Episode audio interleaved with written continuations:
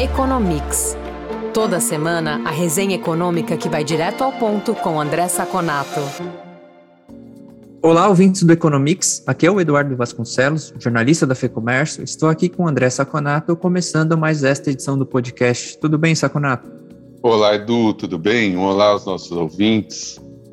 Saconato, a gente tem observado que a taxa de desemprego está em queda no país mas, apesar disso, a renda do trabalhador não tem crescido, muito em razão da inflação elevada que assola a economia.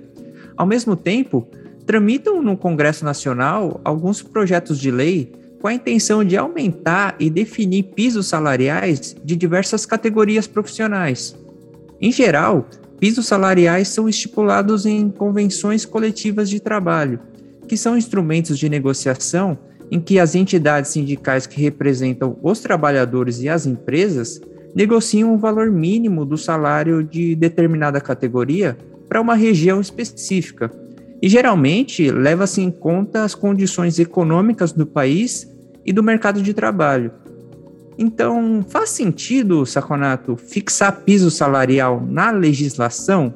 E quais os impactos sobre a economia, as empresas e o mercado de trabalho ao se tentar resolver a questão da renda do trabalhador dessa forma? Olha, Edu, não faz nenhum sentido. Eu acho que a gente precisa, nós precisamos em geral, é, passar para as pessoas né, que não têm acesso o que nós chamamos de cultura econômica, cultura da teoria econômica. É, nesse caso, você tem um grave erro quando você tenta fixar o salário. Por quê? Vamos fazer o grande contexto. Quem determina o poder de barganha no mercado de trabalho, quem determina é, qual vai ser o alcance dos aumentos salariais, não é nenhuma lei, não é nenhuma caneta, é o crescimento econômico. Eu vou dar aqui para os nossos ouvintes dois grandes exemplos. O Brasil, lá para os de 2010, nós tínhamos quase pleno emprego Empresas ligavam para trabalhadores que já estavam empregados em outras empresas e fazendo propostas com um salário maior do que ele tinha lá. Um exemplo claro era na construção civil, né, que nós tivemos um grande boom da construção civil, até porque naquela época né, o economista Marcos Lisboa flexibilizou as leis de oferta de crédito imobiliário, né, com, liberalizando o mercado, de novo, liberalizando o mercado e conseguindo que você tivesse um grande boom. Nali, quem determinava o salário eram os trabalhadores, não eram as empresas. Outro grande exemplo que nós temos é hoje nos Estados Unidos. Hoje nos Estados Unidos, você tem claramente um desemprego quase zero. O desemprego é 3 ponto alguma coisa, né?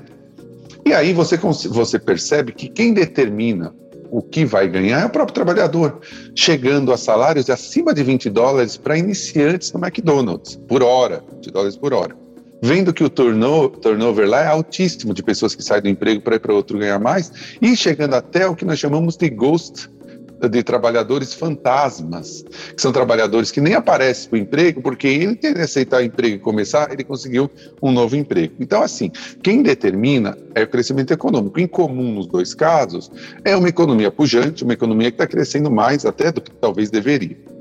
Se nesse caso você coloca um piso salarial acima do salário de mercado, desse salário que é determinado pela oferta e demanda, você só gera desemprego e informalidade, principalmente numa situação em que a economia está frágil, como você falou que a economia brasileira está hoje. Então, se você joga o salário piso lá para cima, as empresas não conseguem arcar com esse custo, ou demitem, ou começam a pegar na informalidade. E se você coloca, obviamente, o piso salarial abaixo do salário do mercado, é inútil. Ninguém vai pagar menos porque o piso está lá embaixo. Né? Então, assim, só existe uma possibilidade do salário crescer, que é o trabalho, o, o, a quantidade de trabalho ofertada crescer. E isso acontece quando há crescimento econômico. E mais, Edu, o crescimento do salário só é sustentável a longo prazo se você crescer a produtividade. Isso é uma lei muito forte da economia vai crescendo a produtividade, obviamente a participação do salário na, na, nos ganhos vai aumentando. É, e aí, só para o longo prazo, com educação, treinamento e facilidade de investimento. Ou seja, responsabilidade fiscal, responsabilidade nos atos do governo, que não estamos vendo, por exemplo, com a PEC Kamikaze. E aí, como você falou, para concluir, no Brasil, a gente já tem negociações coletivas. As categorias entram em acordo sindicatos patronais e sindicatos de, de empregados. E, como eu falei, quem determina o crescimento é o crescimento econômico. Afinal, se só aumentar o salário na canetada funcionasse, não existiria pobre no mundo. Era só todos os governos aumentar na canetada. Ou seja, a gente tem que tirar do radar esse tipo de medida provisória, projeto de lei, que só é populista e não tem resultado nenhum. Saconato, a China já divulgou o PIB do segundo trimestre. O produto interno bruto cresceu apenas 0,4% na comparação com o mesmo período do ano passado.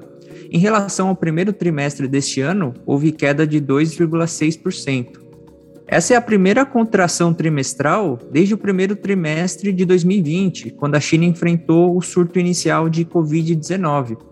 A meta de crescimento econômico chinês é de 5,5% e parece que está cada vez mais difícil de ser alcançada. Qual é a sua avaliação, Saconato?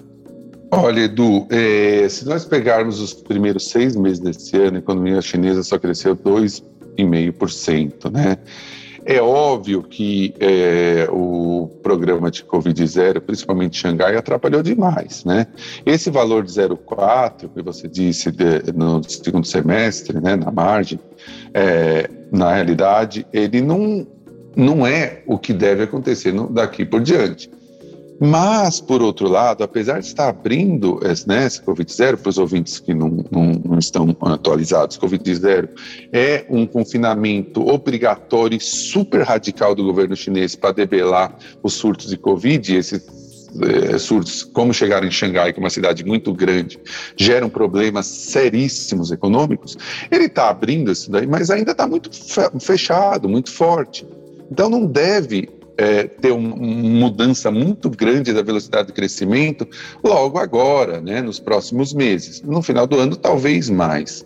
Então, assim, é, não deve fechar o ano, não vai fechar o ano, certamente, já nesse, nessa meta de 5,5%. Eu acho que muito otimista falar que vai fechar o ano em 4%. Tá? De qualquer jeito, a gente já vê algum tipo de recuperação, né? Por exemplo, o varejo na China, depois de cair 6,7 em maio, cresceu 3,1 em junho. Lógico, numa base muito baixa, mas já tem crescimento. A produção industrial cresceu 0,7 em maio, cresceu 3,9 em julho, junho, e o desemprego já passou de 5,9 para 5,5. Mas, assim, é lógico que esse crescimento já é sobre uma base mais baixa, é lógico que esse crescimento vai demorar para pegar tração, justamente porque ainda você tem pontos muito grandes desse, desse programa de Covid zero. Isso sem contar todos aqueles outros problemas que a China vem enfrentando, né? Embora o governo chinês já esteja é, tirando muito das restrições que tinha colocado ao setor privado, ao setor tecnologia, imobiliária, ainda tem uma rusguinha ali que está é, tá diminuindo muito o investimento externo na China. Então, assim, na, no, no, no, resumo, a China vai voltar a crescer, certamente, no segundo semestre, mas com uma velocidade menor, o que não deve fazer ela atingir os 5,5%, nem 5% e talvez nem 4% até o final do ano. Quer saber mais sobre o comportamento da economia? Conferir indicadores e pesquisas que orientam o mercado? Ter acesso a informações de especialistas em primeira mão e conteúdo exclusivo? Visite o lab.fecomércio.com.br.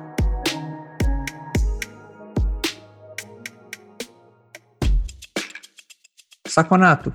Nos Estados Unidos, as vendas no varejo cresceram 1% em junho, revertendo a queda de 0,1% registrada em maio. O mais curioso, como mostrou o Wall Street Journal, é que os consumidores gastaram mais, porém levaram menos produtos para casa. Essa alta nas vendas é uma ilusão inflacionária?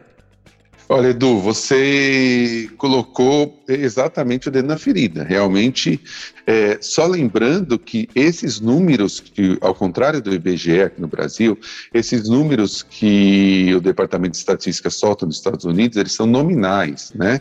Por que nominais? Eles fazem o valor total de vendas, eles não fazem volume de vendas. Então, é preço vezes quantidade. O que acontece é que a inflação americana está rodando ali em 0,8, 0,9 nos últimos meses, né? de 0,7 a 0,9, depende do índice que você pega. Então, praticamente, significa uma estabilidade em termos de venda de volumes. Uh, os setores que mais cresceram são setores que aumentaram muito o preço. Então, por exemplo, gastos com gasolina subiram 3,6% no total das vendas, mas o preço subiu 11%. Você, a gente consegue perceber que os consumidores consumiram menos e gastaram mais. Tá? Outro setor que vem crescendo bastante é restaurantes, que também tem aumento muito grande de preço e tem uma, ainda uma certa demanda reprimida pós-pandemia, parte de eventos, de festas, né, que de catering, que, que busca muito né, uh, essas comidas prontas. Mas também móveis os supermercados continuam crescendo. Aqui também a gente vê, claro, o efeito de incentivos governamentais que continuam mesmo com essa inflação alta, a gente está vendo lá os mil dólares na Califórnia, e uma força ainda do mercado de trabalho. Né? Mas a gente já vê alguma frustração e mudança de padrão de consumo dos consumidores para bens essenciais. Não é mais carro que está levando, não é mais é, grandes é, eletrodomésticos. A gente está vendo o quê? Mercados, gasolina crescer. Então, assim, é, a manufatura, o Fed já vê sinais, inclusive, de queda, e o sentimento do consumidor na Universidade de Michigan, que é a expectativa do consumidor, já é o menor na história. Desses é, pessimistas, 50% falam que o problema é o nível de inflação. Está né? Tá baixando o seu poder de consumo. Tá? As lojas e materiais de construção já sentem demais essa queda, mesmo naquela estrutura que nós falamos nos últimos é, podcasts, que é primeiro atinge o setor de construção civil, depois o setor de automóveis, né, porque o crédito direto é mais direto, e depois o cartão de crédito. Então, assim, esse número de 1% parece uma alta, mas se a gente analisar ele aberto, a gente percebe é, essencialmente que a gente já vê algum sinal de desaquecimento na economia americana. É muito difícil passar desse número por uma recessão ainda esse ano.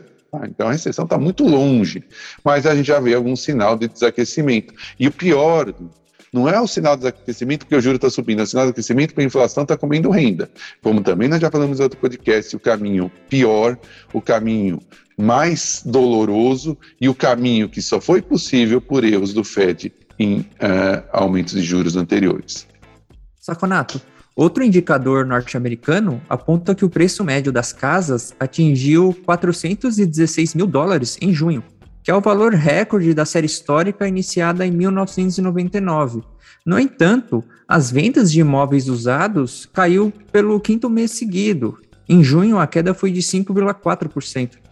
O mercado imobiliário também está sentindo os efeitos da inflação, além dos juros em alta? Edu, parece que nós estamos num momento de inflexão no mercado imobiliário americano. De novo, esse número, né, o preço recorde, parece que é um número que nos leva a crer que o mercado está muito aquecido e ainda está vendendo demais. De fato, ainda está aquecido. Só para a gente ter uma ideia, hoje o tempo médio para você vender uma casa nos Estados Unidos são 14 dias. Você põe hoje a casa para vender, daqui duas semanas ela já está vendida. Mas já é um número maior do que uma semana que nós tivemos em tempos anteriores, né? Então já está diminuindo. Mas mesmo assim, você imagina o que acontece no mercado. O vendedor vê que ele, o preço está alto, ele ainda consegue vender. Só que o comprador está mudando né, de padrão. Ele está com dificuldade de saber o preço real. Ele fala assim: pô, o preço está alto, mas parece que o mercado não está tão aquecido. Qual é a primeira coisa que ele faz? Espera. Vamos esperar para ver para comprar. Então você vê um, um, vendedor relutante em barganhar e um comprador relutante em fazer negócio. Aí um dado já mostra o que está acontecendo nos Estados Unidos. 15% dos acordos feitos em julho já foram desfeitos, né? Os compradores é, desistiram do negócio, mesmo tendo feito um, um pré-acordo, o que já mostra que eles estão bastante relutantes, né? Bastante relutantes. E se a gente perceber as os, os novas construções, né, que a gente chama de housing starts, está caindo 2%. Ou seja, é, nós temos um ponto com juros altos, a taxa de financiamento imobiliário já sentiu, já está quase 6%, chegou a ficar 3,8%, e preços altos. O perfeito para você ter uma reversão no mercado imobiliário. Nos Estados Unidos é muito regional. Ainda se você pega a Flórida, ali, os, os, aquela parte mais quente, ainda está muito aquecido. Nova York, por exemplo, já tem uma clara um claro sinal de aquecimento e, e uma vantagem para quem vai comprar. De novo, como no, no, no, varejo, o número mostra ainda uma economia aquecida, mas com todos os indícios que deve começar a reverter ainda no segundo semestre. Ótimo, Saconato. Obrigado pela entrevista. É isso por essa edição. A gente volta a se falar na semana que vem, no próximo episódio do Economics. Muito obrigado, Edu, pela nossa conversa. Muito obrigado aos ouvintes que estiveram conosco até agora. E nos falamos na próxima edição do nosso podcast. Informação e análises inéditas.